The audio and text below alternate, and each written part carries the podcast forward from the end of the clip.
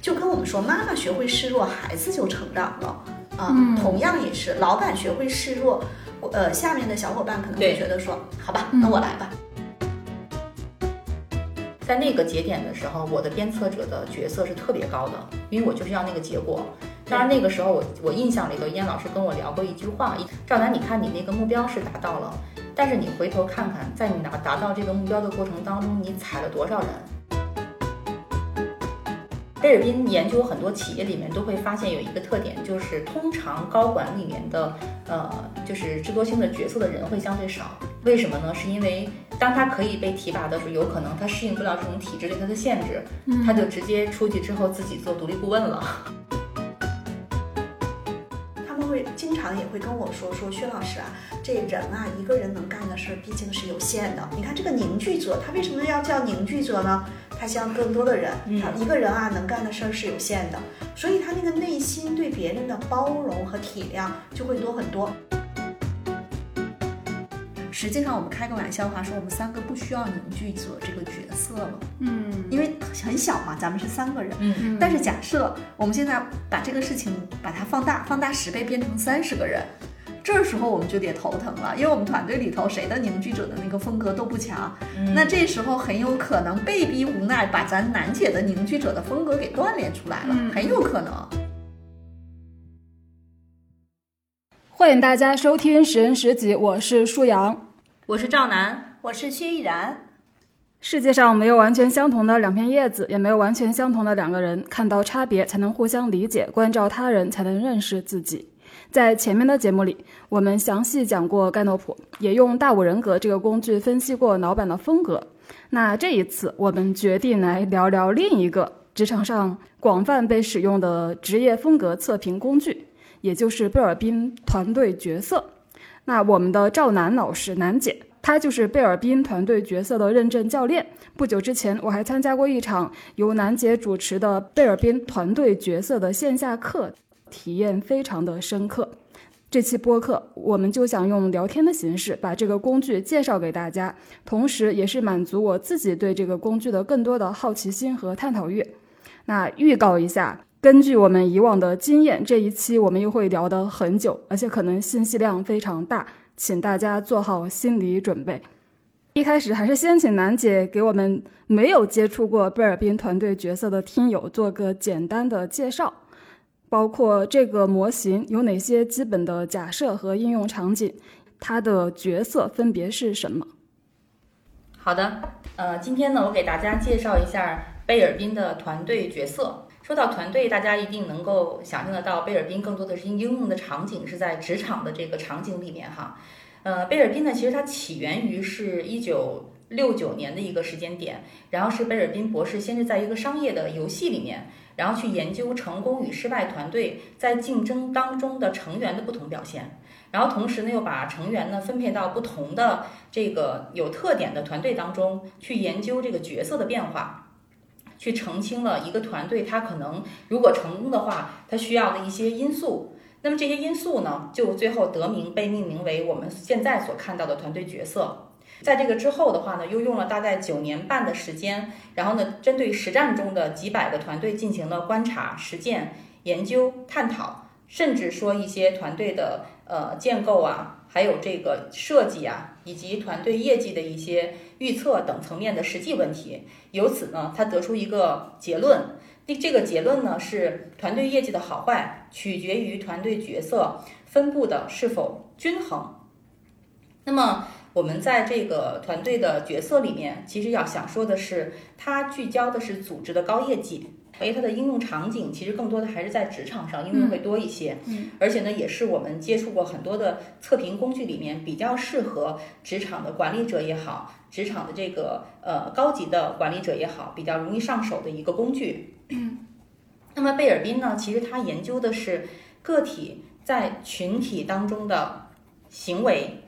贡献以及人际关系的互动。它的倾向到底是什么，就呈现出不同的角色。然后团队工作的一个非常重要的含义啊，其实是协商跟合作，因为个人就是单打独斗嘛。但是如果在团队里面，可能更多的是要形成某种呃合作，然后呢，产生分歧的时候，大家可能要去通过协商啊、沟通啊去解决这些问题。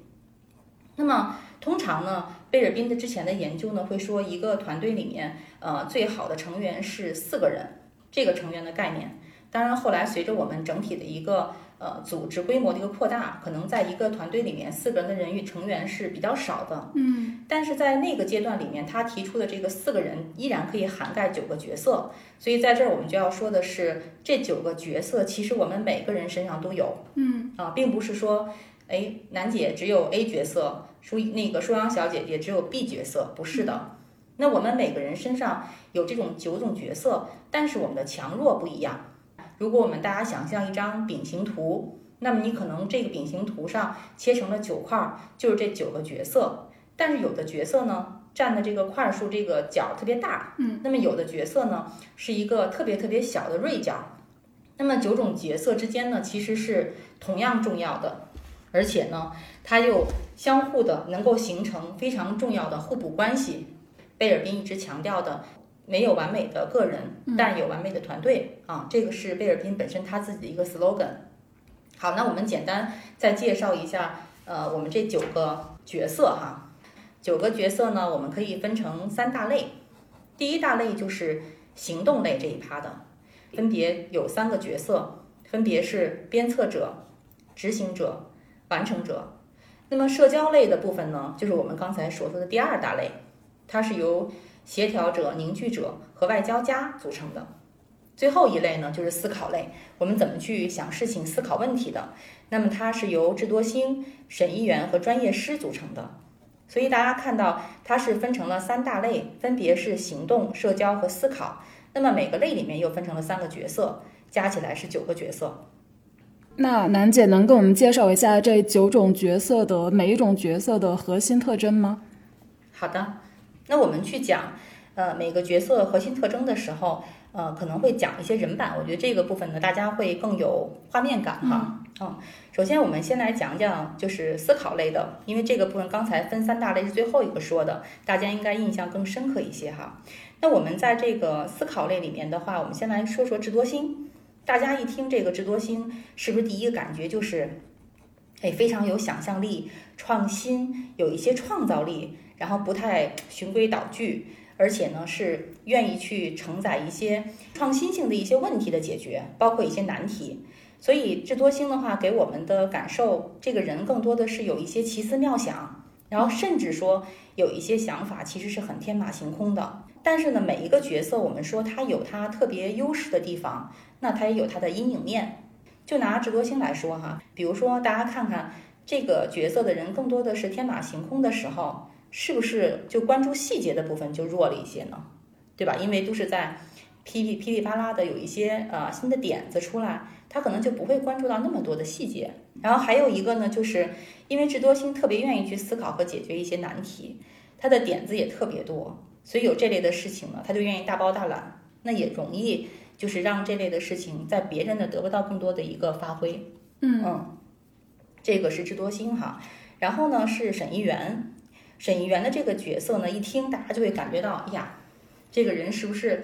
很严肃呢？对，就是大家看看，呃，法庭上有很多陪审团的成员，然后还有一些律师的那个角色，没有人在法庭上会笑呵呵的，对吧？大家都很严肃。那么审议员的这个角色更多的特征呢，就是沉着冷静，然后呢具有战略思考，同时呢他又有很强的分析跟判断能力。如果你有一些呃问题，你比如解决一个问题，你有 N 个选项，你不知道应该选哪个，那么审议员可能就是你最好的外挂。嗯嗯。那么作为审议员来讲，大家看到，哎，大他那么善于分析。而且又能够识别出所有机会或者所有选项的优势与不足，那这样的人他有什么弱点呢？那可能更多的就是他在激励别人这个上面其实是偏弱的。会泼冷水吗？会的，因为审议员更多的是说他去判断哪个行，哪个事情是可以的。嗯，那么在选择是选择上，对于一些不太可以的事情，他会直接告诉你这个不行。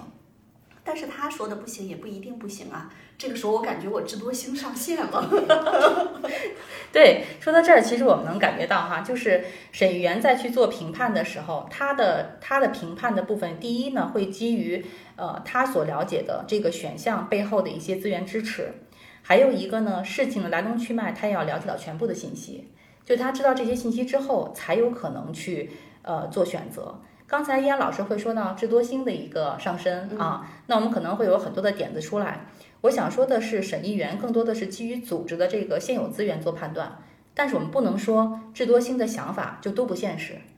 对，这就是跟我们上一期说的那个叫相对固定靶和移动靶有关。相对固定靶审议员打得准，要是一个移动靶审议员，如果他过往的经验资源积累不到位的时候，他有可能就不敢打了。嗯，没错，大家也能想象一下，当一个组织他做的很多事情都是呃相对来讲是有预判的，或者是有确定性的事情的时候，审议员的判断是很容易发挥它的作用的。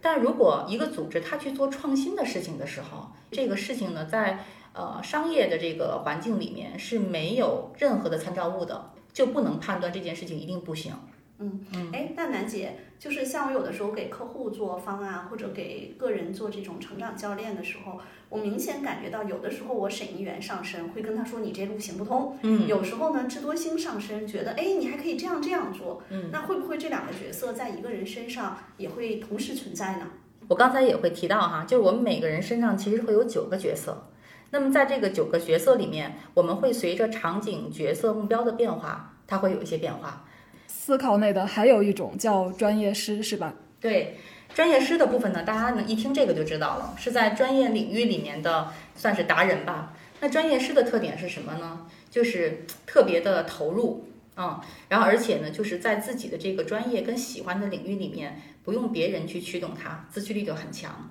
而且呢，在这个呃领域里面呢，是不停的深挖这个知识的，嗯嗯，这个是专业师的一个特点。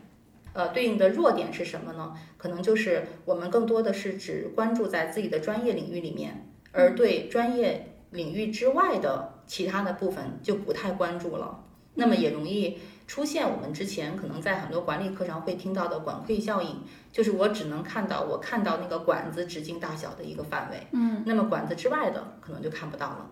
哎，那是不是也可以这么来讲？就是如果在组织里面，一般来说，审议员考虑的事情的方方面面，他会更综合一些，更全面一些。但专业师有可能他只对他自己最熟悉的那个领域可以提出他的专业见解。嗯，我觉得这个部分呢，就是大的部分，如果我们绝对就看角色，会是这样的一个理解。嗯，但是我们可能还要把人放到场景里面，嗯就是之前燕老师给大家讲课经常会提到的场景、角色、目标。嗯，为什么？我们来去判断一下，比如说一个审议员，但是他就是公司的一个职员，他没有任何的管理角色，嗯，其实真正让他去做判断的机会也不多。嗯，或者说他的积累也不足以让他去做更有、更更有价值的判、有更有效的判断。对，嗯，然后再比如说我们刚才会提到的这个专业师也是一样哈。专业师如果这个专业师他是一个部门的负责人，嗯嗯，那其实他做一些判断的时候，更多的会基于自己的专业理解，而且可能从组织来讲，对于这个专业师的需求，可能也是在他的专业上。比如说，我们可能看到的是在组织里面拿了各种证书的这个财务的总监，嗯，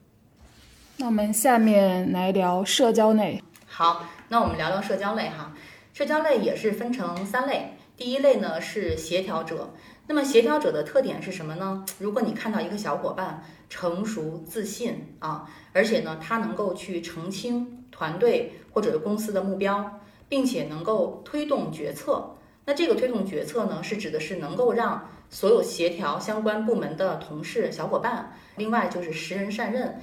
然后它这个特点，其实，在组织里面，我相信很多小伙伴应该会有感受，就是在于说他对每个人的情况都很了解。我指的是职场的工作能力、个人的性格，还有组织会有什么样的资源，哪儿有什么样的资源。然后呢，在做一件事情的时候，能够有效调配，甚至说在这个里面，他还会鼓励别人。那么这个是协调者正面的一些特点。嗯，让我想起我之前辅导的一个女孩，她跟我说，他们的那个人力的负责人，他是一家大厂啊，然后他们是在这个大厂的一个北京公司，然后他就说他们人力的负责人特别牛，我估计就是这个协调者的角色，就是他在推动决策的过程中，他很清楚谁应该干什么，谁擅长干什么，谁和谁配合会怎么样。嗯啊，我觉得这个还蛮重要的。嗯，那我在我身边的话，因为我跟依然老师一起创业做管理咨询公司，然后也会去看到，就是我们在客户端也好，或者我们对 C 端服务的小伙伴也好，人家说的可能一句不并不是特别重要的话的里面的一个信息，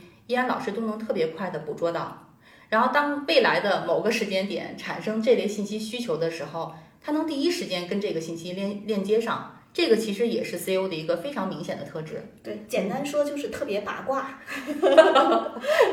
啊，我觉得是有很强的信息和资源的收集能力。哎，呃，协调者是在社交内的嘛？就我会觉得搜集信息，这不属于思考类的技能吗？社交类的部分，它更多的是因为叫社交，所以它更多的是与人的与人的链接。嗯，那我们说思考判断那个维度，更多的是做决策，嗯，做对某一个事情做深度的思考。所以社交类的部分，它会连接更多的人或者资源，资源有可能是因为人产生的，也有可能是资源本身。嗯，协调者大家都觉得很牛，依然他也会有相关的一些弱点的。嗯就比如说，当他过度发挥这个角色的时候，就容易让别人觉得他在操控别人。啊，这个其实是嗯过度发挥之后产生的不利影，响。我给你们讲一个例子，这个是前两天我的一个小伙伴跟我说的。他说他认识一个人，这个人真的在别人看起来特别牛，做了一堆就是很多事情。然后呢，比如说跟一些呃大品牌有非常多的联动，但实际上他自己每次都是相当于那个传局的人。嗯啊，他自己把这个局传起来了，然后把自己的个人品牌做得非常的牛。但是你要真说他有没有什么特别牛的本事，不是的。嗯但后来我这个这个朋友是一个小伙伴嘛，很年轻，二十五六岁，他跟我讲这个事儿，因为年轻人有的时候特别在意那个叫实打实的本事，嗯啊，他就会觉得啊这个人那么回事儿。后来我就跟他讲到这个点，我说其实在这个社会上的确有这样的一类人，他们就是通过让事情发生，嗯，但是呢，他又不是一会儿楠姐讲的那个鞭策者让事情发生，他让事情发生就是通过传各种各样的局，嗯，然后他把这个事情弄起来，比如说他会说，哎，老张你去跟老王合作一件什么事情，但实际上老张去跟老王合作了之后，他会发现这个人就是这个协调者，嗯在里面其实他呃用老张撬动了老王，他实际上是要买老王的好。然后呢，他又让老王去 push 了老李，然后其实他最终想去撬动的是老李嗯啊。这方面呢，如果比起来，我觉得我还挺有差距的，因为我们大家可能都知道，就是很多时候我见过很多客户啊，我们的客户有一些老板们是具有超强这个能力的。嗯我自己呢，这么多年做管理咨询，跟着很多老板们在一起，经常探讨业务啊，探讨事情，就是他们的这个特质呢，我多少能学到点儿。嗯，但是实话实说，如果跟真正这方面特别人牛的人比起来，其实还是有差距的。嗯。那我感觉得刚才那个燕老师分享的这个呃协调者的这个角色的人，确实是我们都会一听到这个角色，包括我们看到的很多案例，都会觉得很牛。而且一般呢，大家看到协调者如果他有这样的特殊才能的话，在组织里面如果不授权给他，他是做不了的。嗯哦，所以哎，我再补一个哎啊，我还见过一个案例，这个人在二十多岁、三十多岁的时候混得挺好的。呃，因为我们是很多年的朋友，这几年也没有见啊。前一段时间听一个中间的朋友说，说这哥们儿混得不太好。嗯，就是协调者，其实他相当于就是这种传局的人。如果他传的这个局是符合了这个大的势，很好。嗯如果他传的这个局不符合大的势，很有可能这个局不仅没有传承，而且其实还有投资嘛，还有投入，嗯甚至有些时候，你知道吗？传局也是有风险的。我让老张、老李、老王转一圈，说不定哪个地方掉链子，把我给折进去了、啊。所以那个哥们儿后来混得挺惨的啊。他我们一个中间的朋友跟我讲到这件事情的时候，我们当时就说说，嗨，当年他就是太享受船局的红利了。嗯啊，然后所以这件事情呢，其实有的时候他会有一些操控，嗯嗯人都不傻嘛，你这样操控别人，嗯，时间久了之后，别人也不愿意跟你玩儿了。对，我觉得这个就是协调者。我们刚才讲的案例也特别多，那我们下面再来谈谈凝聚者，他也是属于社交类的。大家一听到凝聚，是不是就觉得还挺开心的，对吧？所以凝聚者的一个特质呢，其实他还是非常善于合作，人也非常的温和，而且呢是小伙伴有需求的时候也特别愿意找他，因为他没有任何的给人感觉没有任何的攻击力。嗯，然后同时呢，他又特别愿意去倾听小伙伴的一些问题，或者是说愿意想去跟他沟通的一些情感上的一些诉求的沟通，他也特别愿意去倾听倾听。对于凝聚者来讲，他们有一个特别大的本事，就是通过跟不同的小伙伴的链接、倾听，跟别人关系走得很近。嗯，如果产生一些摩擦的时候，他也能能够把这个摩擦消除。嗯，哎，那不就是有点像和事佬吗？对，是的。啊没错儿，没错儿。然后另外一个呢，就是呃，协调者还有一个特点，就是当组织有目标的时候，他是愿意为组织的目标牺牲的。那这个牺牲其实是适应啊，愿意去调整自己去适应的。所以就是呃，我们在很多的职场里面会看到一些小伙伴，哎，跟你关系也很好。愿意跟你去聊一些不是完全聊工作上的事儿，嗯，然后你有一些不开心的事儿的时候，找他吐吐槽，他也能够愿意去倾听，嗯，可能给你给不了你什什么建设性的意见，但是我觉得倾听本身也就是一种呃合作之间的一种关爱了。哎，我觉得特别像什么工会主席啊、妇联这个主任啊，其实上次上完课之后，就在那个课程群里面，大家对凝聚者的关注和讨论也挺多的。就我发现，就好像很多人在自评的时候，凝聚者这个部分的得分都很高，嗯，但他评的时候得分就比较低。然后拿拿我来说啊，我的自评里面凝聚者是得分第二高的。但我觉得我我知道我在别人眼里绝对不是一个工会主席的角色，为什么会出现这种情况呢？嗯，我觉得那个就是舒阳小姐姐说的这个部分的问题，我觉得大就是出现的还挺多的。啊、为什么呢？是因为呃，本身贝尔宾的这个测评啊，它是由自评跟他评去组成的。嗯，然后我们上次通过线下的这个培训，就我们在北京会定期呢去做贝尔宾的线下的这种课程。嗯，然后呢，去跟大去跟很多的管理者去分享贝尔宾的这个工具。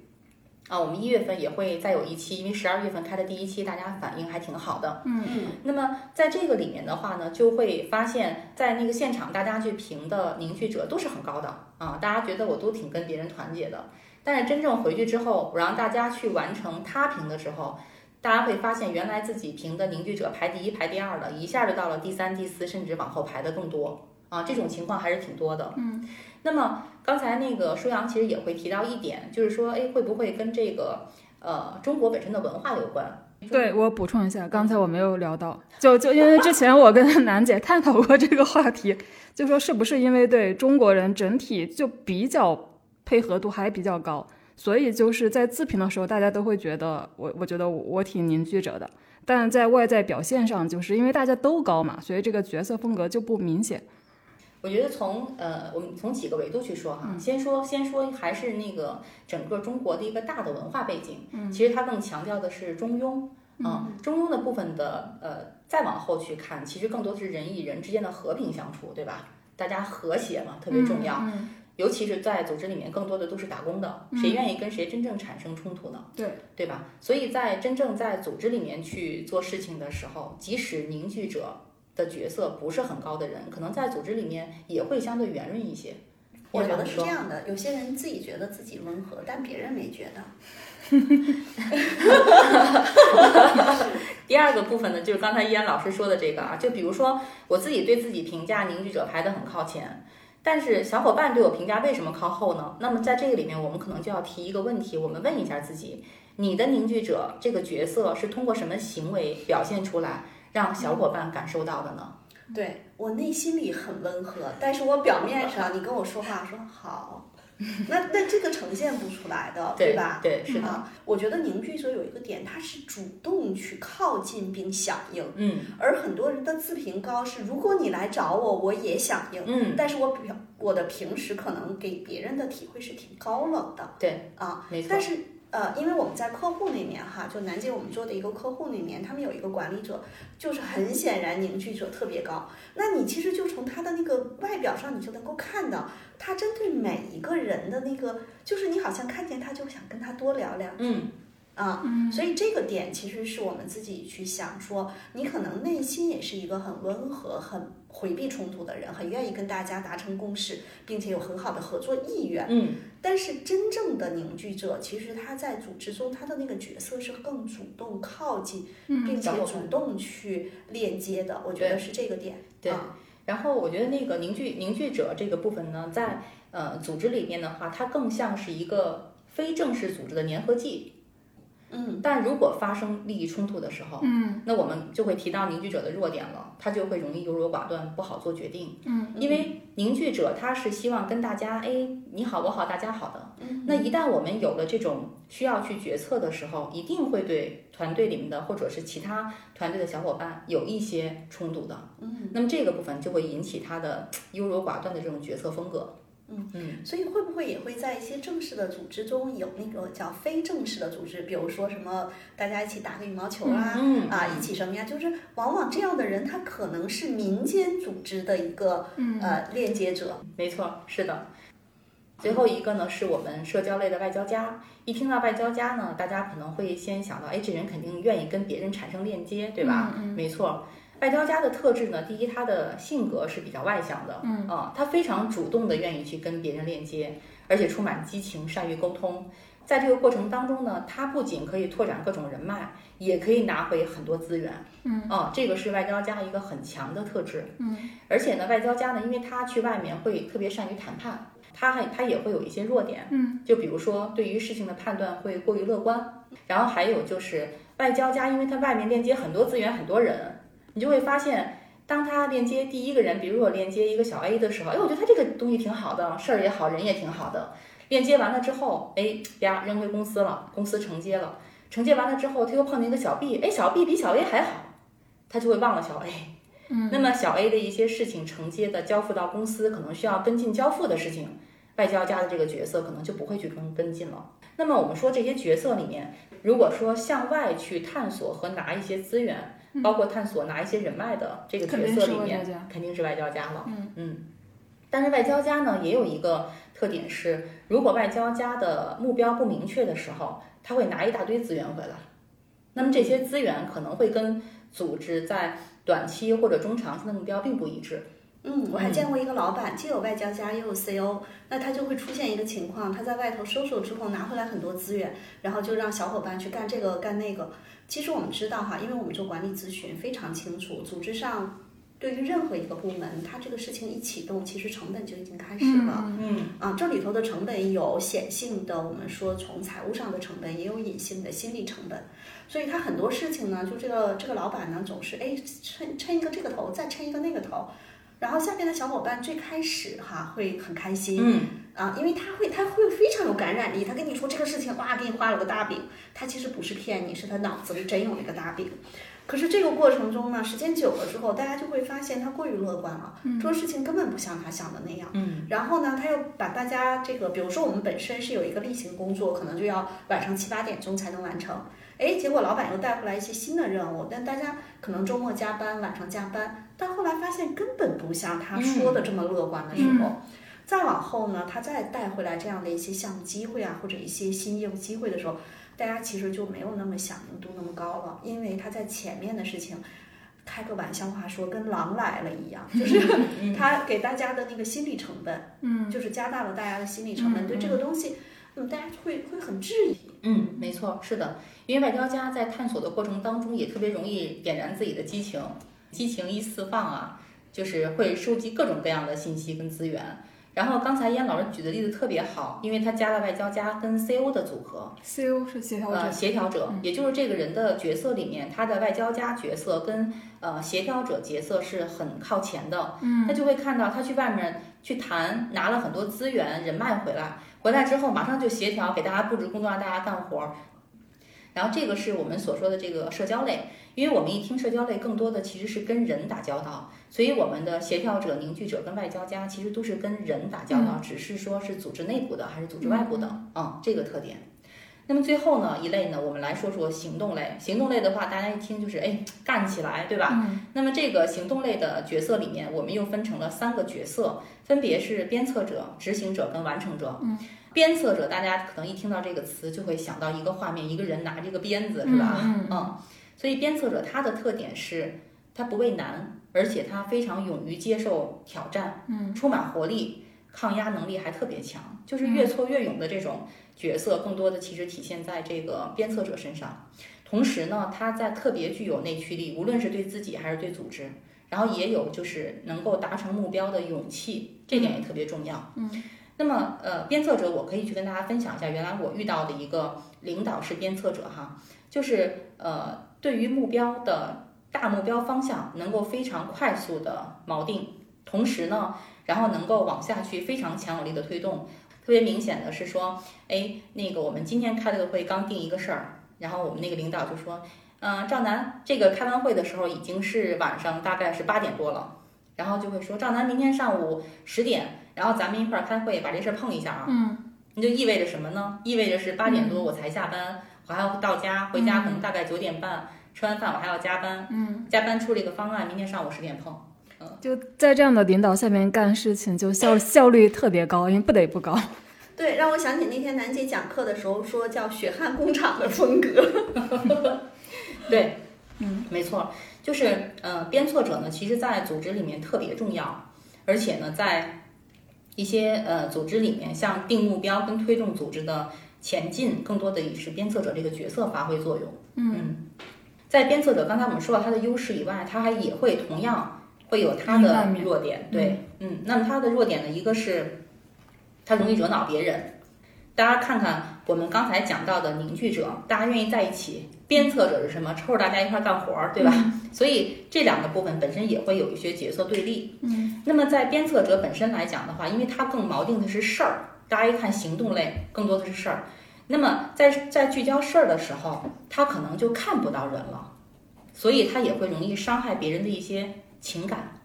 我们在去做管理咨询的时候，跟很多企业的老板去沟通的时候，老板更多的会聚焦事儿的时候，依安老师就会跟他们说一句话，什么话呢？就是事儿特别重要，但是我们要想的是事儿后面站着的全都是人，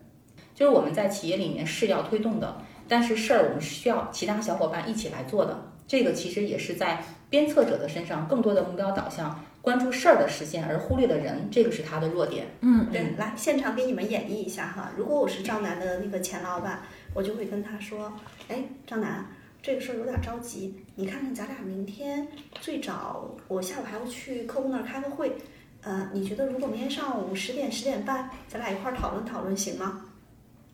这个时候其实他是鞭策者，对吧？嗯他还是鞭策者，但这个时候实际上是我会让赵楠会觉得舒服一点。嗯啊，因为我在跟他商量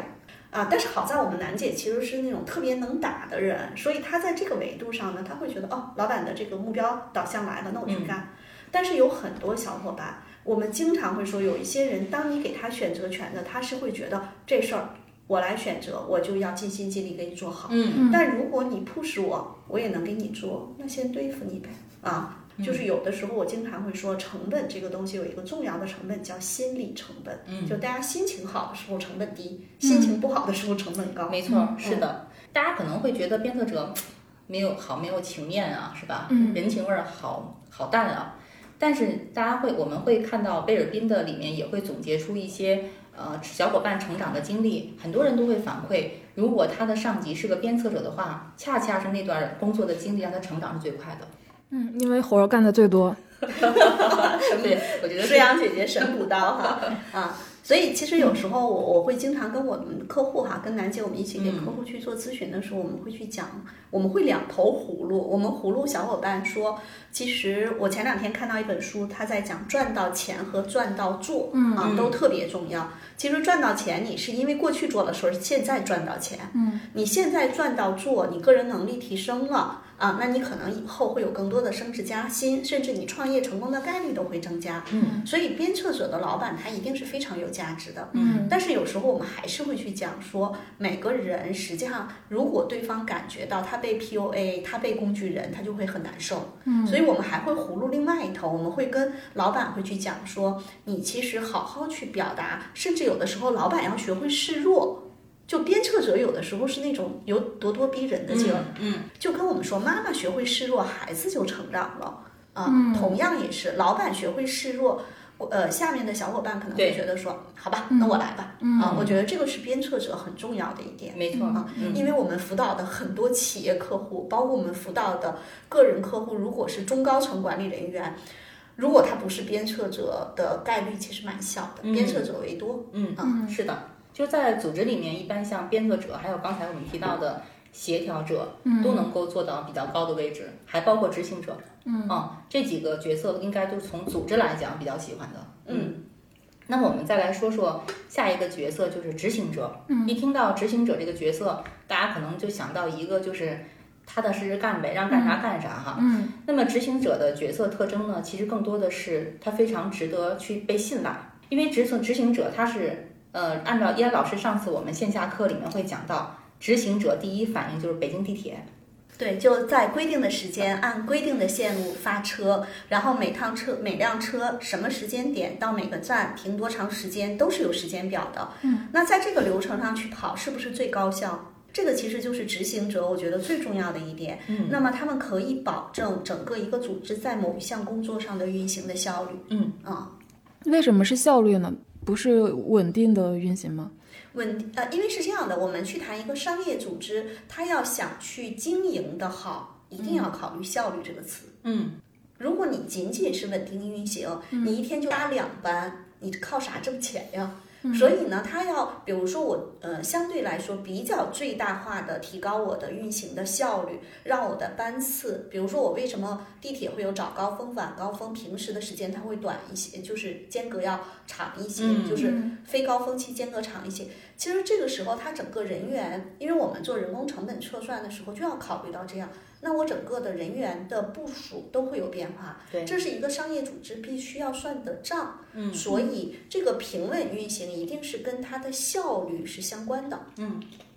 我们我们现在大家回头去看一下自己的组织，很多组织里面都会有流程建设，流程建设里面都会有，比如说我们最简单大家看到的一个审批流，比如说我们去请假，在组织里面就会有请假申请，对吧？那个流程其实也会伴随着相关的一个审批。一个一个方面是它很方便，便于记录；另外一个方面，这种流程的管理其实也是最高效的。那么我们去刚才去提到北京地铁，就是修轨道，让地铁在轨道上跑，安排好时间，错开早晚高峰的不同的设计。嗯，那么其他的时间点我怎么去设计，让我的人效能够达到最高？嗯，啊，这个其实在组织的经营里面，一方面一方面是开源，一方面是节流嘛。开源就是要业绩，节流就是控成本。对，甚至我们说执行者这个角色哈，如果我们站在管理咨询的角度，就是当一家公司的这个自动化水平越高的事情，我们越需要上面的人是执行者。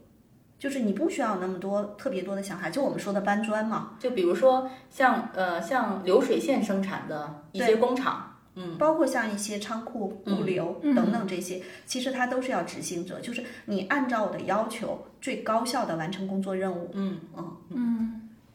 对。但是执行者我觉得还有一个很牛的地方，就是他能把想法变成现实，嗯。嗯，因为他非常的务实跟落地，嗯。哦其实这让我想到盖洛普的那个纪律这个才干，嗯，就是如果。一个人有排难、有纪律啊，然后呢，假设再有分析，那他特别去适合去做什么供应链的优化啊，就是这几个维度，其实呃，他可能是这个呃专业师，嗯。啊，但是他最终做的事情，完成的那个供应链流程的优化的事情，就是要让执行者在上面跑得好。嗯。但是呢，往往这个人他可能是非常熟悉执行者的工作流的，嗯嗯。没错。执行者在去做执行的时候，尤其是呃在流程流程里去跑的时候，他必须要对自己的这个流程要熟悉。然后执行者另外一个特点呢，就是你给画好了轨道，我就按轨道走，我也不希望有任何的改变。这个部分其实就体现出它的一个弱点，就是缺乏灵活性跟变通性。嗯，还有一个呢，对于新的事物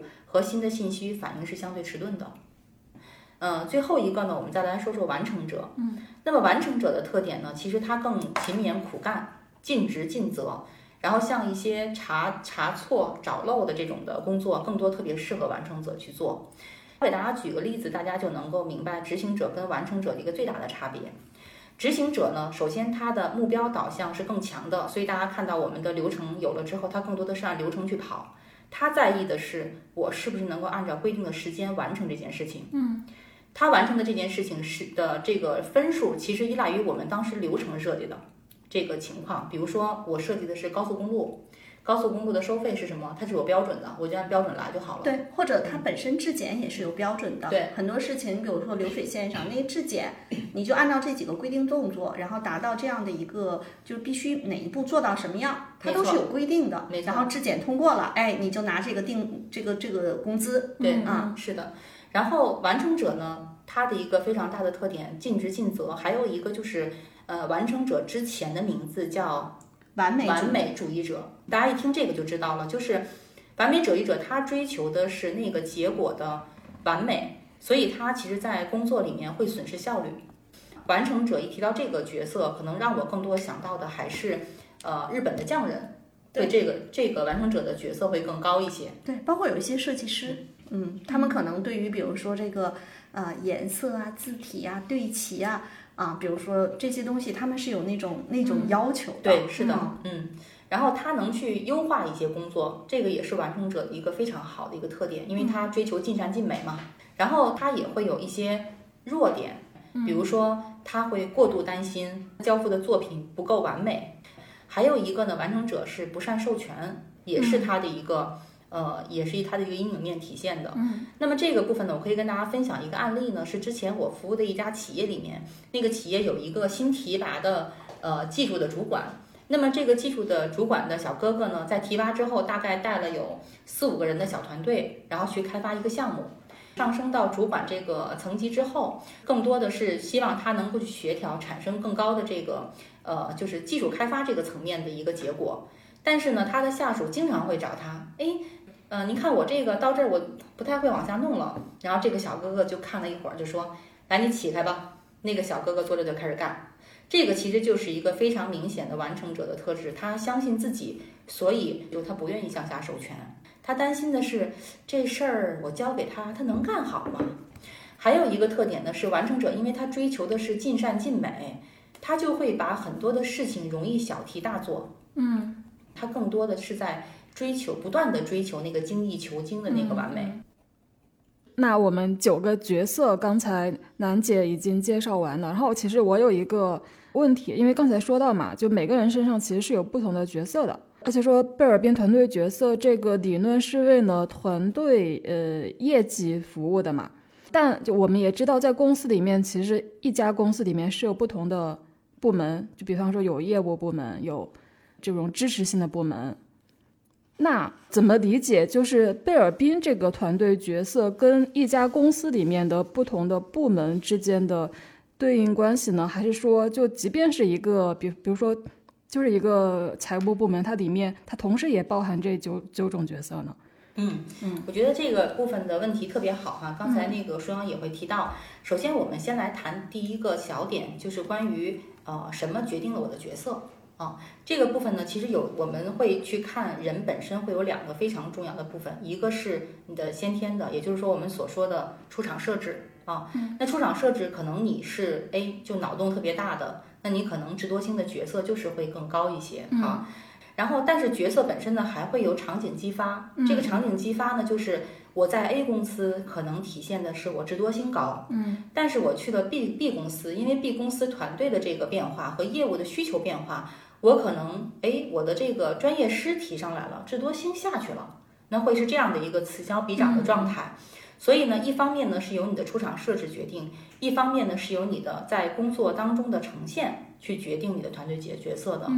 呃，其实我们十人十己的内容之前，依安老师一直在给大家去讲。呃，盖洛普。那么盖洛普的工具呢，更多的是自我认知跟自我成长。贝尔宾的话呢，其实它更多的是研究的是我们的行为特征。嗯，那既然是行为特征，实际上是显性特征。嗯，那么比如说一件事情，我心里头怎么盘算的这件事儿，别人是看不见的。嗯但是我盘算了之后，我打算怎么干，开始行动了，其实别人是看见的。嗯，所以呢，在呃贝尔宾的这个这个工具里面，就会出现刚才我们也会提到的，嗯，我自己评凝聚者高，别人评凝聚者特别靠后，对吧？这种情况。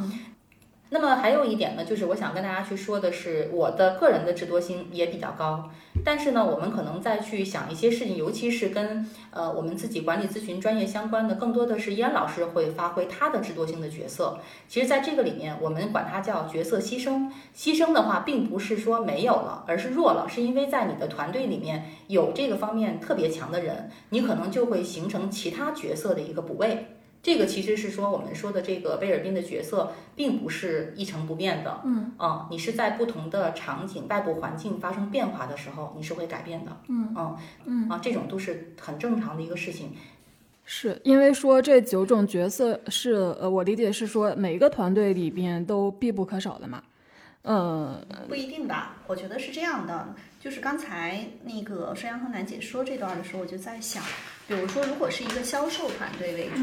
那销售团队其实里面可能外交家呀、啊协调者呀、智多星啊，可能都会多一些。对吧？因为它既需要呃有一些这个外部的拓展，因为 BD 团队它肯定是有一些这个社交属性的，嗯啊，但是呢，可能如果这个公司呢，它的这个销售呢是那种就是专业技术型的销售，那它的销售部门可能会有专业师，也可能会有审议员，对吧？我觉得这个并不是说某一个部门它这些角色都有，我觉得还是要考虑到公司的特点。然后部门的特点，比如说举一个例子，我刚才就特别想反问一句，说如果一个公司的财务部，啊、是一个传统行业的，我们说特别传统的财务部门，嗯，请问哪个角色在这里头特别难受，让他的财务部的负责人感觉到特别难受？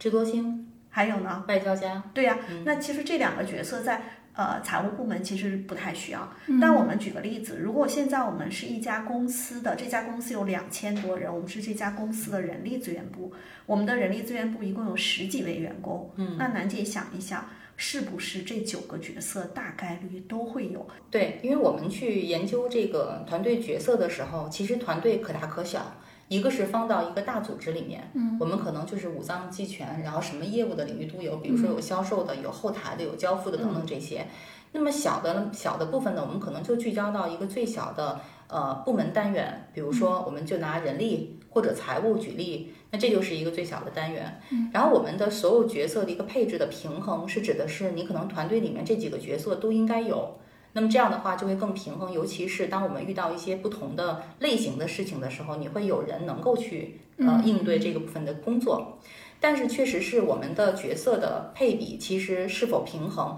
一方面是跟我们的业务直接相关。刚才燕老师举那个例子特别好哈，我们传统性组织，那如果是一个开拓性的组织。其实我们是这几个角色都有，为什么？我们既需要有稳扎稳打能去做实事的，嗯，同时我们还有需要能够去向外部链接拿资源的，嗯，我们还需要，因为是创新的，我们还需要智多星的一些不灵不灵不灵的点子，嗯，对吧？然后同时呢，因为前期我们是创业型组织，一个新的组织，是不是我们到底把资源投在哪儿，也特别需要审议员。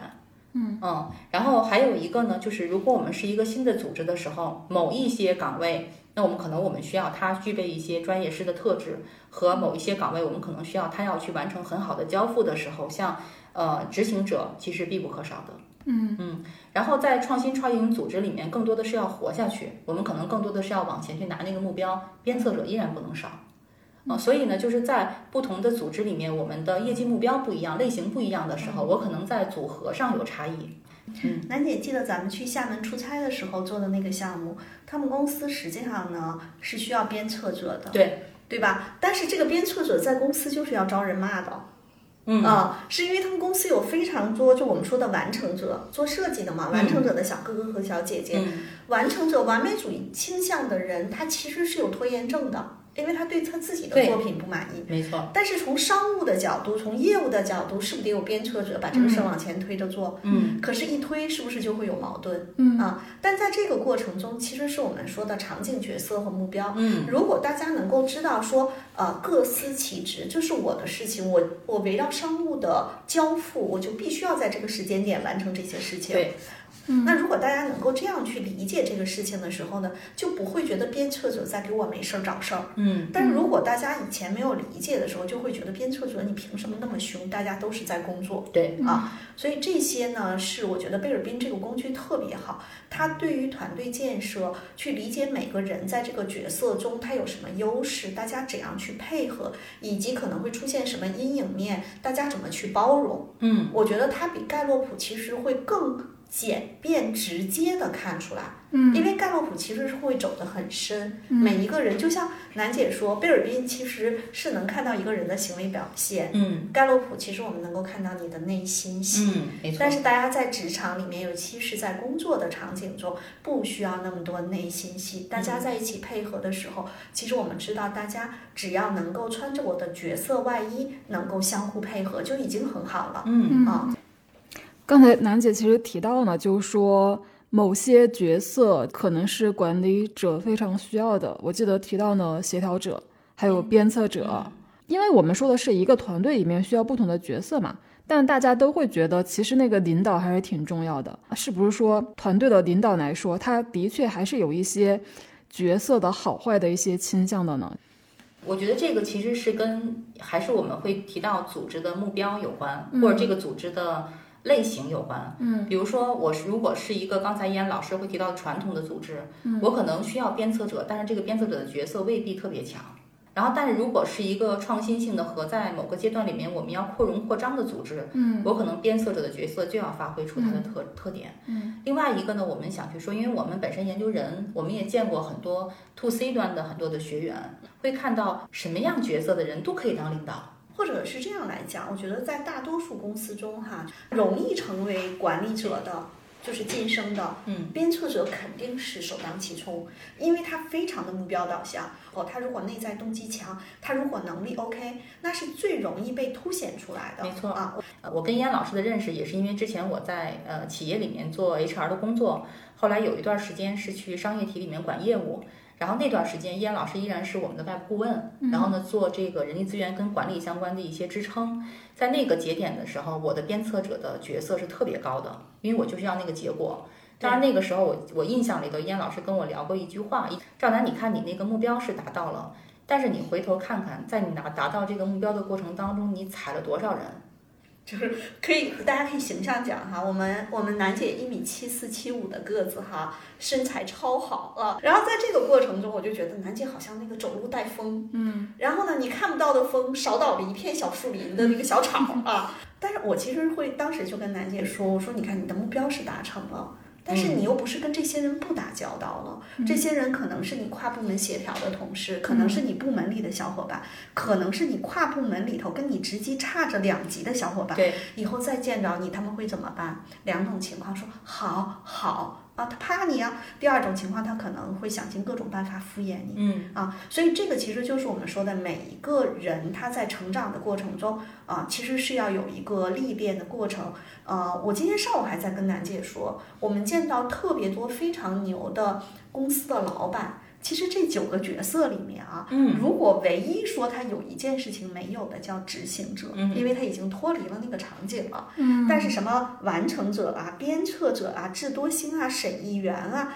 呃协调者啊、外交家都有，但是可能那个专业师有的时候反倒少一点。嗯。但是在大公司被呃升职加薪提拔起来的还有很多是专业师，嗯。专业师因为专业做得好，带专业团队，嗯。老板希望他带，但是我告诉大家，有很多专业师被提起来就会用废了。对，是的，啊，所以每当我们的客户要提一个专业师风格、强风格的人成为团队 leader 的时候，嗯，我们就要去分析说这里头可能会有什么风险，嗯。以及在他上任就是新晋管理者的前半年，其实可能是需要我们贴身辅导的。专业师成为管理者，他是一个被推上去的。嗯如果他是一个专业施加凝聚者，你想想这事儿可怕不？嗯就我自己的活儿干得特别好，然后我跟大家关系特别好，我不愿意面对冲突。对，帮着别他缺人干活，对他缺少鞭策者的 对，那就会说小伙伴说，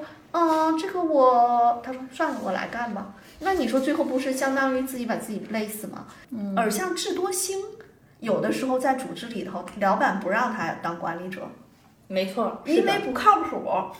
啊。然后我跟大家说一下，就是呃，贝尔宾研究很多企业里面都会发现有一个特点，就是通常高管里面的呃，就是智多星的角色的人会相对少。嗯为什么呢？是因为当他可以被提拔的时候，有可能他适应不了这种体制对他的限制，他就直接出去之后自己做独立顾问了。嗯，嗯 其实现在回想一下，就像我说的，我两千年硕士毕业在甲方做人力，我那个时候的智多星其实是弱的。嗯，一定有，我天生就有智多星这个特质，但是那个时候，比如说最明显的是鞭策者，啊、好像我在节目中讲过，就是我两千年刚刚硕士毕业的时候，我拿到了一个管理岗的一个 offer。我去做管理岗的时候，我因为我之前只是在大学里头做过助教，做过辅导员，就自己要把自己装成一个管理者嘛，因为鞭策者你要去管人。对，我那个时候只穿深灰色的套装，为了显得自己老一点。嗯现在当自己老了之后，发现那个颜色再也穿不了了。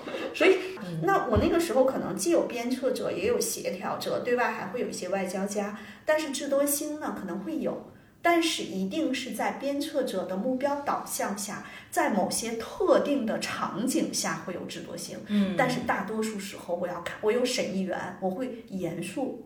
啊，所以那个年代认识我的伙伴，他们其实会觉得嗯比较严肃，嗯但现在认识我的人，大家会觉得我的智多星高一些。嗯嗯但比如说我跟楠姐在一起，有的时候我们一起合作的时候，她能看到我的审议员，嗯就是那个严肃的那一面会出来。嗯嗯所以这个其实就是，呃，我特别喜欢贝尔宾的地方，就是他不是把人说你就这样，嗯你在不同的场景、不同的角色，围绕不同的目标，你会呈现不同的行为表现。但是如果你是自动驾驶，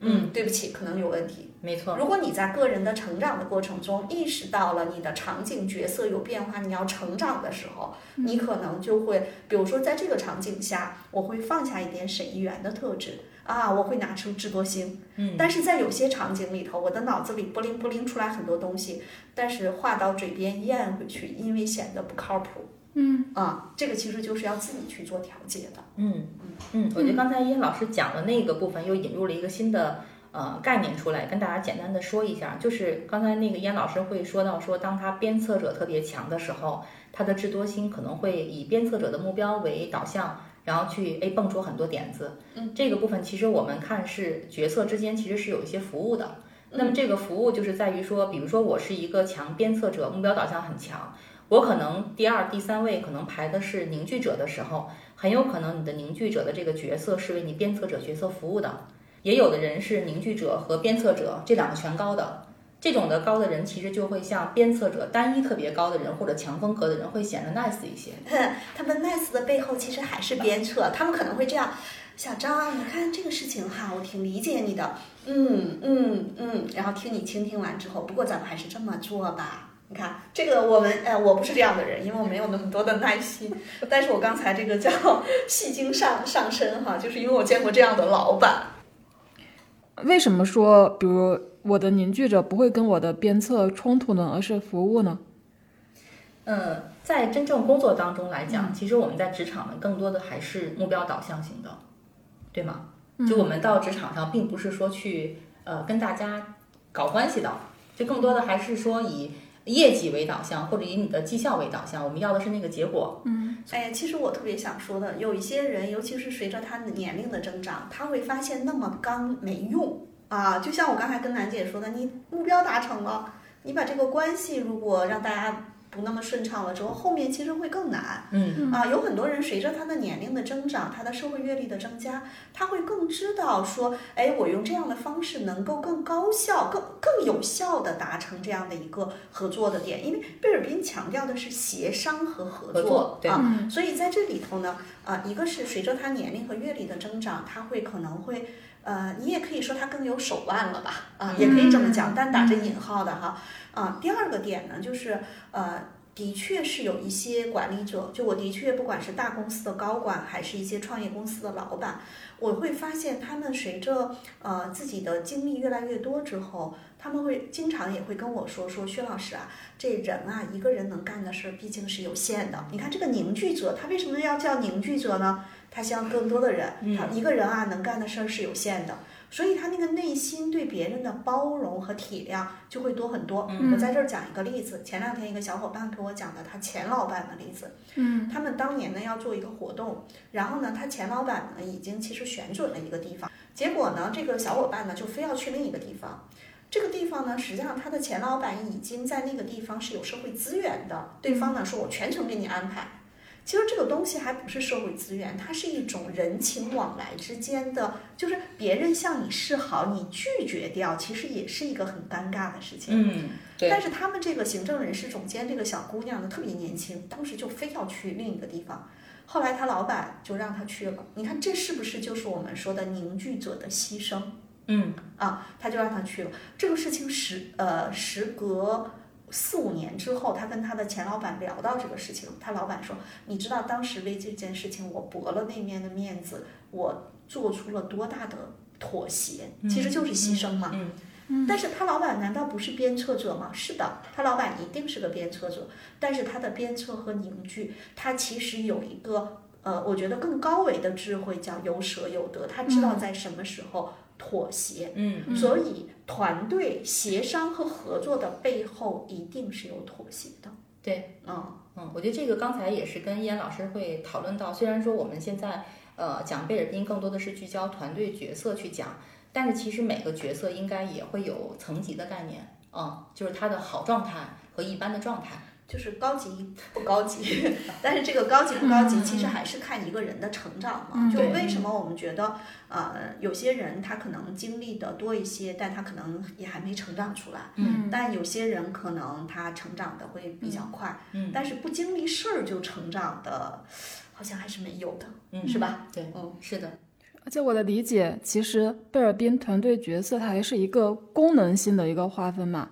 那其实就相当于我足够成熟的时候，就这九种功能，我是可以比较灵活的随意来取用的。就它并不像我们说的那种，你的内在性格会因为一些特征而产生冲突。呃，不一定，我觉得这这事儿太难了，就是。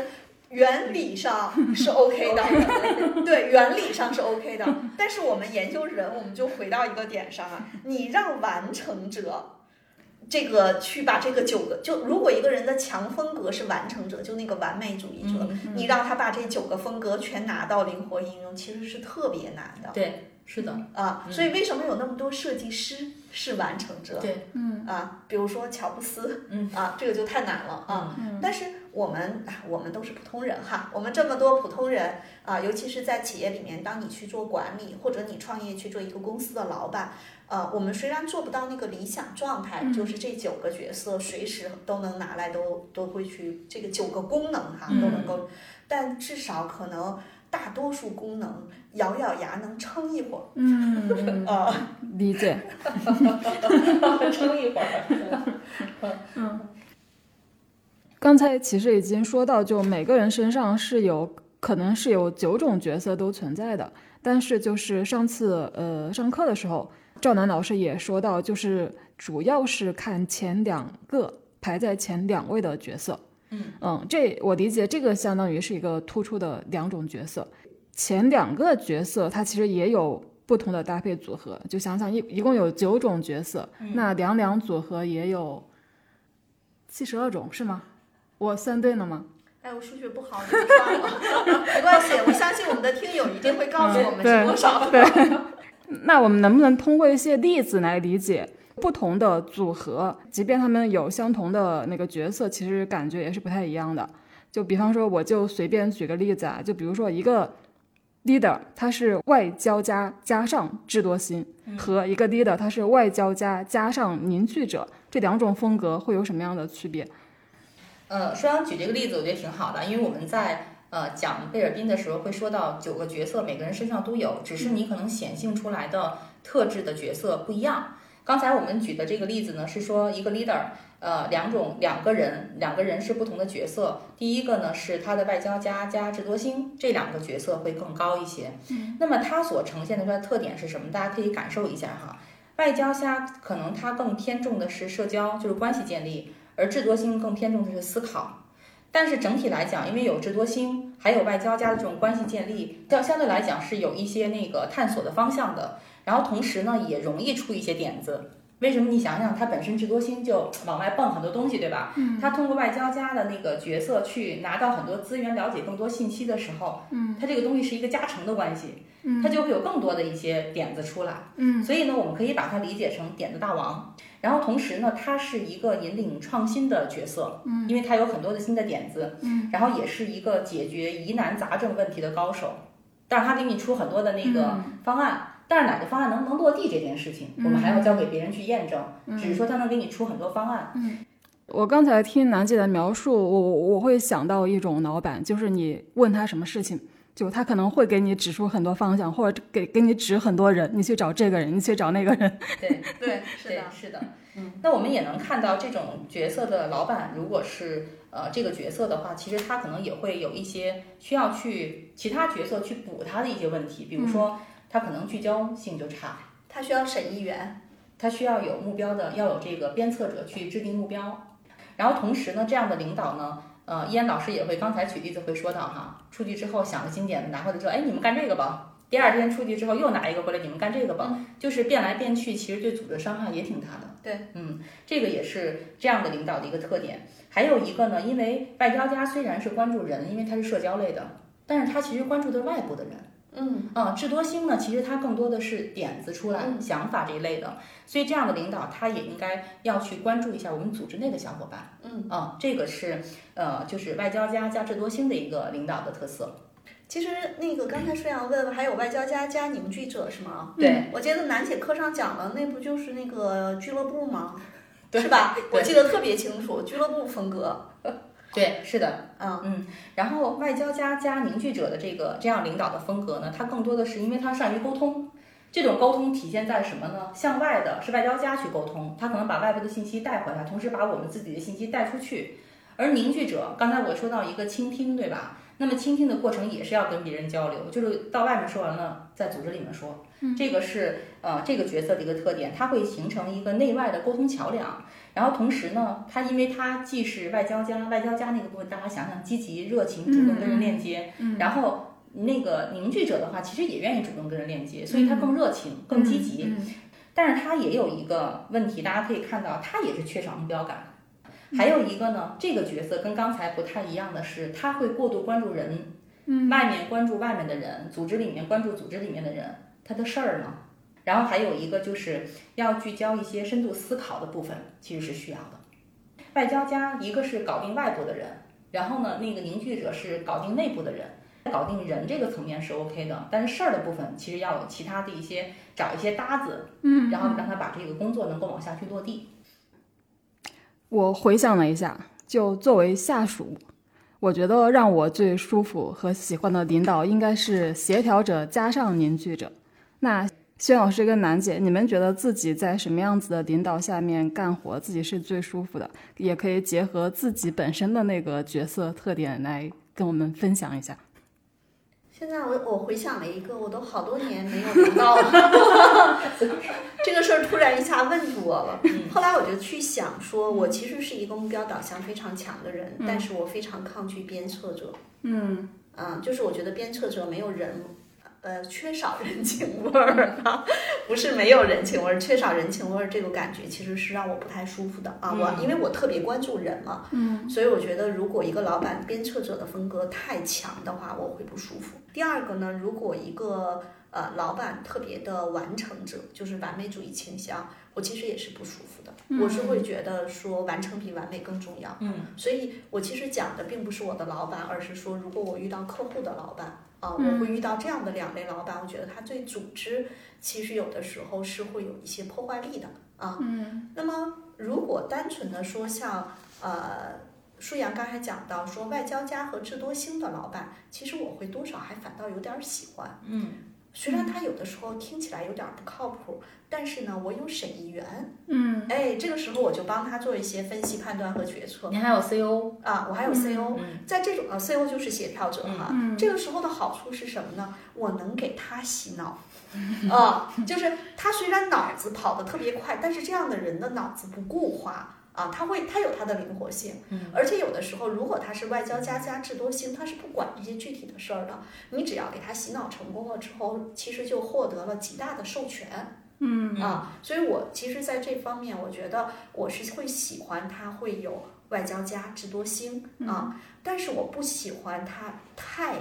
凝聚者，因为他会以损失效率为代价。包括我们给客户服务的时候，经常会去跟企业的创始人会去讲，任何事情都有最佳时机，有的时候你错过了这个最佳时机，可能你再努力都没有用了。所以有的时候凝聚者的优柔寡断会错过一些最佳时机。是啊，所以在这一点上呢，我会去 push 他们啊。那个时候我会变成像鞭策者。嗯啊，就我们现在说到的老板，可能更多的是我们服务的企业客户。对，是的。嗯嗯嗯嗯。那楠姐呢？嗯，因为我之前服务的老板可能各种各样的都比较多哈，然后我觉得就是每个阶段的经历，可能对于我来讲获得都不一样。那要非要说我可能喜欢什么样的领导，我觉得呃协调者的领导可能大家都会喜欢，因为协调者更多的会识人善任，嗯，然后他会能看到你的优势，然后给你分配任务的时候也会结合你的优势去给你分配任务，同时呢，他会去鼓励你。就比如在阶段性的给你认可，我觉得这个其实是协调者的一个非常好的特质。另外一个呢，协调者其实是有很大的这个很强的大局观的，嗯，就他能看到的这个呃版图会更大，嗯嗯，然后他在这个里面他也能够去了解跟掌握以及协调各类的资源。那反过来说。就虽然我们说一个团队里面每个角色每个功能都是有用的，但是真的要去选择的话，你们会更愿意去选择什么角色风格比较突出的下属？这得看什么事儿吧。对我要是做这个假设哈，我们创业弄一个跟设计有关的，虽然我看到完成者会头疼，但我知道这事儿还得完成者干啊。比如说这个事情如果是特别需要某一个专业领域的人，可能是专业师啊。这事儿呢，如果是一个商务团队，呃，BD，那我可能会建议他有一些，就我希望他有一些外交家啊。但如果他是一个我们的业务板块的业务部门的负责人。虽然我觉得鞭策者有的时候缺少人情味儿，但是达成目标的时候还是需要鞭策者的鞭策。嗯，那相比较来说啊，就是呃，我个人啊，这只是我个人的观点。我个人其实对于凝聚者，我会有些头疼啊，我会觉得他们真的特别好，但是他们在。工作中，如果他们是凝聚者，他的鞭策者的风格也有，虽然不是强风格，也有，他有目标导向，我觉得不影响事儿是没问题的。我特别害怕那种大的凝聚者，就是那个强风格的，你跟他说什么，他都说，但是那个什么怎么办呢？那个，哎呦，我就会觉得，那这样就别干事儿了吧。是，然后我在这儿给那个凝聚者稍微证个名哈。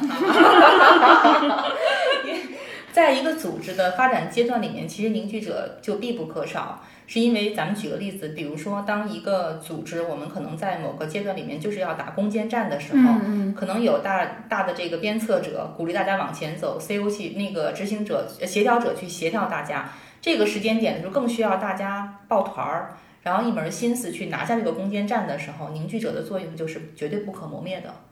嗯，就他能跟大家把大家的心能够拧在一起。对，所以呢，就是因为我们在职场里面之前，其实呃，课程里面也会跟大家分享到一个部分，就是关于情职场的情绪管理的问题。嗯，凝聚者可能更多的是在情绪管理那一趴里面出现的会更多一些，因为跟别人去沟通啊，还有就是我觉得这里头还有一个点，就是我们看带什么样的团队。嗯，其实是这样的，我从硕士毕业开始工作，啊，其实我们的团队其实都是。呃，相对来说是专业人士更为主的团队，这个时候其实凝聚者的那个作用不显得特别明显。嗯，比如说舒阳，想一想，之前你在媒体也好，其实凝聚者那个作用不明显，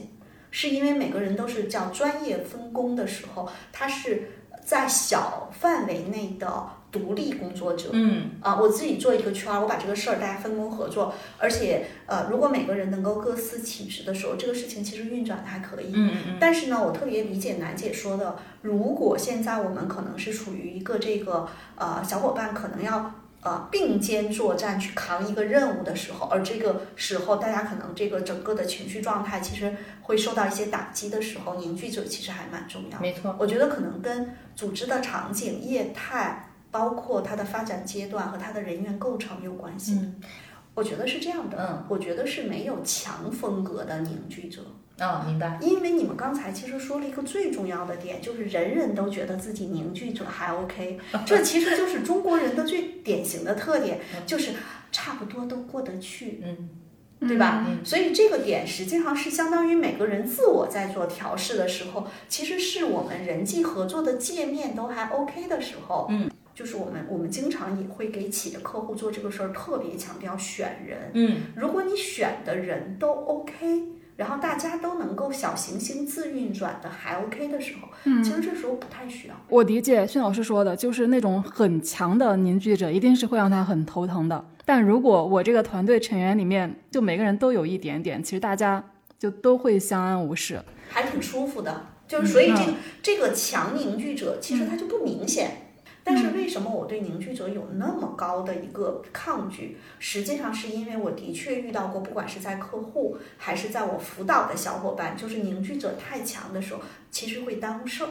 嗯啊，就那个强风格有可能耽误事儿。凝聚者这个维度最强的，你知道它是在盖洛普报告中哪个才干最强吗？嗯，和谐加适应。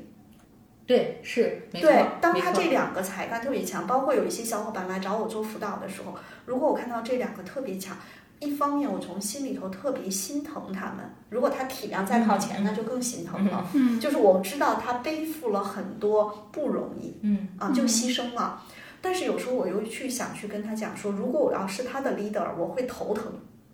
跟大家分享一下，之前我们在企业内部，呃，给一个组织的高管高管层，嗯，然后我们去做的一个呃贝尔宾的一个团建吧，就实际上他们是做了一天的一个贝尔宾的工作坊，在这个里面特别有意思，我跟大家可以先说一下，大概说一下，因为我们会先看这个团队的领导风格。这个团队呢是一个做创新创创业型业务的企业，然后他们主要是做呃直播电商的。那么这个组织呢是做一个创新的企业的时候，这个组织的最大的负责人，也就是当时的创始人，他是一个强的审议员风格。嗯那么老板风格就会决定组织风格。嗯大家可以想一下，这个组织它大概的风格是一个什么样？就他们这个团队的高管层一共四个人，一个是审议员的强风格，还有两个呢是执行者的强风格。老板说干啥，大家去干啥。对，嗯，是，而且就是很多新的想法，可能也是因为审议员的角色就只不让做了。我跟大家分享一个我们呃做工作坊里面特别有意思的一段儿哈，就是下面的人都会说一点是说，我们在给我们领导去提任何建议的时候，都被我们领导给驳回了。嗯，然后我就会说，就是他总是能看得出来每个方案里面的问题，这个其实就是审议员的角色嘛。但是呢，这个企业它依然有它自己很强的一些特色，比如说它的业务的选择和发展非常稳健。然后他们在今年应该是从呃大概下半年开始去做的，一开始的时候做的电商的各种选品的尝试，各个品类都会摸，到最后聚焦到某一个单一品类。然后呢，用了非常短的时间，大概有几个月的时间，然后能够做到某一个平台，呃，非品牌食品类的应该是能够排到 top one，哇，嗯，就很牛，嗯，老板应该是比较高级的审议员。对，没错。当然，在团队的合作里面来讲，他们团队整体的一个呃，就是这四个呃这四个领导，然后他们整个的一个风格的排序，大概是呃我们的审议员的部分有两个人，其中一个强风格，然后执行者的位置有执行者的角色有两个强风格，嗯，然后呢，专业师的部分有两个，然后外交家有一个，凝聚者有一个，所以他们整个团队里面会缺少的是智多星。呃，协调者、鞭策者和完成者。但是我们可能一直刚才在谈的是第一、第二个角色哈，其实我们去评价之后，如果是报告的话，还会看到第三、第四个角色。那第三、第四角色实际上是相对隐性，大家没那么明显能看到的。如果想把这个部分做发挥的话，就需要给它松动。所谓松动，就是给这个角色的延展或者生长空间，让它能够长出这个角色。所以我们刚才会看到说，哎，这个组织虽然是做创新创业型的企业，又是电商直播的这个比较新的行业，但是它的风格其实并不是那种完全创新啊、这种风格，对吧？但是它走的也很稳健。他现在做的不错，可能就是因为审议员发挥了作用吧。对，嗯没错，嗯，就是他在呃每一个路口都会做选择，嗯嗯，而且审议员他做的选择都是很慎重的，通常不会选错。但是问题是，这公司都靠他了，累死他也能也能干的事儿也没多少，所以其实这事儿呢，有一个很重要的一个点，就是叫松绑。嗯呃，我觉得有很多老板，呃，太能干了之后，可能会影响团队的成长。嗯就是作为一个老板，你去做事情的时候，你要考虑到你小伙伴的成长是有代价的。嗯这个代价有可能就是他干一些你明明干着可能是不太对的事儿，你要允许他去犯错，你是不是能有这个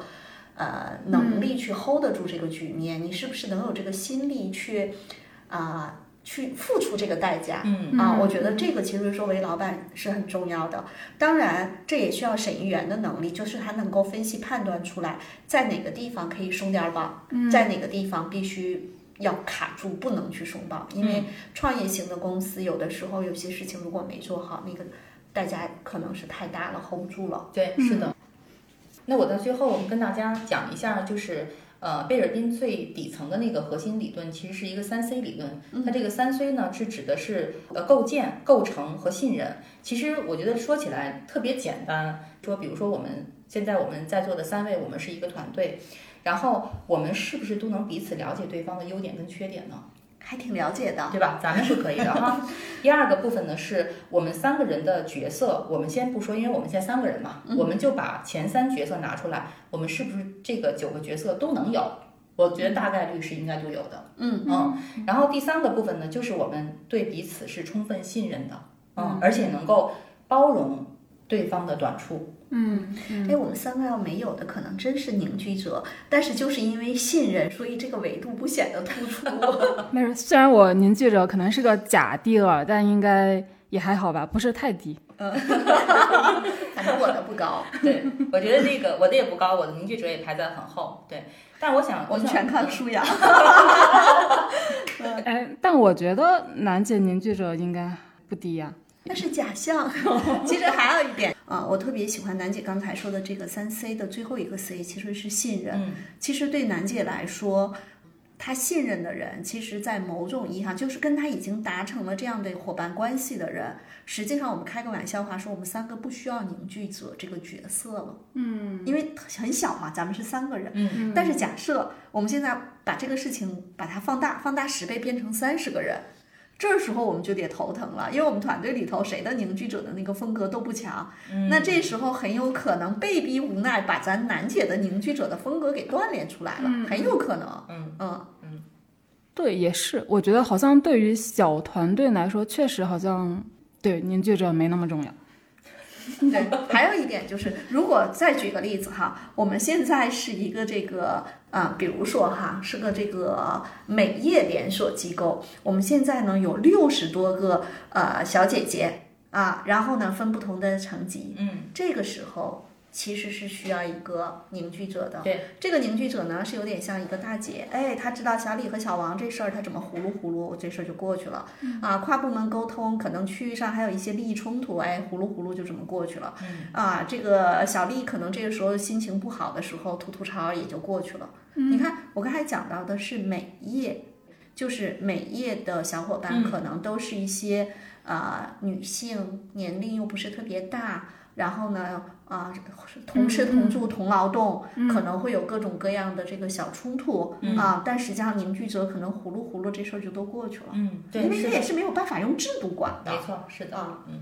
这个构建说的是什么意思？它就是那个在三 C 里面的话，团队不是需要去搭建吗？所以搭建的时候，你去组建你这个团队找搭子，嗯，这个不是是一个团队构建的过程吗？那么在过程里面，一方面是你锚定了我们刚才说的组织的业绩目标，嗯，还有我们组织现有成员的优缺点的时候，我要补什么样的人？嗯，它实际上是让你的团队更平衡。所以平衡就是你的角色更多元。对，就好像我们说，如果一个公司啊、比如说它有，我们用盖洛普为例哈，因为盖洛普那个才干是每个个体的才干嘛，对我们可以把它组合起来看。如果这个团队里的高管有六个人，谁那个审慎这个才干都排在特别靠后。那其实这就是一个风险嘛，在构建的过程中，那我们可能就会让他们用机制去保证他们的风控，嗯，或者可能引入外脑来帮他们做阶段性的风控的评估，嗯，同时让他们可能，比如说，如果这时候有一个审慎特别靠前的人进来，他们可能不舒服，嗯，他们可能认为是彼此不信任，对。嗯对，那我们可能就会去看到这个点，然后告诉大家啊，这时候可能比如说又回到贝尔宾，那可能有一个人他是审议员，可能还可以，那我们可能就赋予他这个角色啊，所以其实这个构建的过程，相当于是我就拿着这个贝尔宾的这个测评，我先对就团队就先做一个测试，就相当于知道大家是一个什么样的现状，然后再可能看到哪个东西比较缺，然后给出一些解决的办法，这是一个构建的过程。嗯，找搭子嘛。那那个构成又是什么意思？嗯，构成呢是指的是你的团队里面是否有典型角色，就是其实我们在线下课里面会讲，如果就是典型风格。刚才我们举的那个我们在企业内部做一天工作坊的，它的典型的风格，一个是执行者，一个审议员，嗯，这两个部分都是非常典型的。嗯，那么在贝尔宾的研究里面呢，他们的整体的数据，他们对很多企业进行了一些那个跟踪，然后同时呢，在这个里面会去获取他们团队成功的一些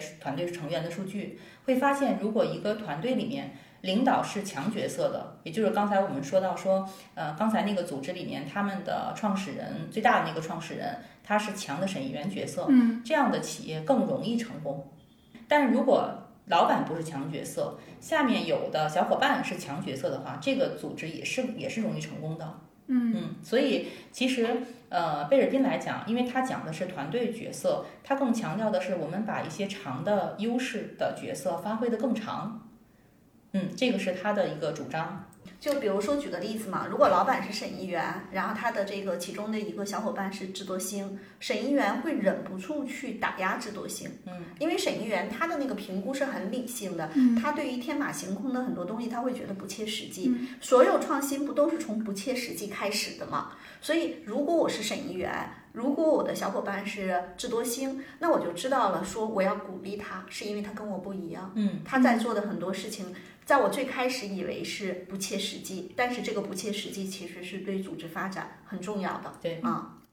南界说的就是，如果组织里有强角色，就这个组织会发展得更好。这个怎么理解？为什么从贝尔宾来讲，他更鼓励大家去发展自己的强角色？这个强角色又是怎么定义的？那么贝尔宾呢，本身它会有一个线上测评的一个报告。那么这个报告呢，如果你通通过它去答一些题，包括一些他评做出来之后，会对你的九个角色的强弱，它有一个分值，它会赋予一个分值。那么当第一个排名的角色，或者是你的排你的那个角色里面的分值达到八十分以上的话，相当于说你自己自评和他评都会认为你这个角色很强，嗯甚至这个角色赋予的分值又很高。那这种的角色我们就称之为强角色。也就是强角色的人的特点是什么呢？行为上特别好识别，嗯你第一眼看就知道，哦，他是一个强的鞭策者，嗯还是一个强的审议员。嗯，就他的行为的显性化程度会更高。嗯，明白。但是有的人呢，就我们看到很多的报告，大大家那个就是报告体现出来的，可能每个角色都有，但是你最高的排名第一的角色可能也就是七十多分，没有上八十分。那这种的话，我们就不能叫强角色。那我理解，组织里有强角色对组织更好，是不是因为强角色更好识别？所以因为更好识别，所以我们对这个人的接纳程度会更高，以及更容易识别出来他的优势，然后就去用他的这个优势。嗯，非常非常正确。比如说，我跟舒阳小姐姐，嗯依然老师是我们的呃团队的 leader，然后呢，舒阳小姐姐呢是非常强的智多星的特点，然后我呢可能每个角色都平平啊，所以平平就不强，但是都能干。当我们现在组织里面，我们的组织承接了一个创新型的任务的时候，依然老师可能会先想到，哦，这个是创新的事儿，非常适合舒阳。所以他在有一些任务来的时候，是不是对应的任务，这种强角色的人，他获得的机会就会更多呢？而且对组织来说，他也能够更快的找到这个任务应该交给谁。没错，是的，而且是不是也存在这样一点，就是强角色让这个任务能够呃干出更更精彩的成效的概率也会更高。高对更高，相当于是他会更适合干这类的事儿。如果这个人他没有明显风格的时候，没没有明显角色风格的时候，可能来了一个任务也对不上他。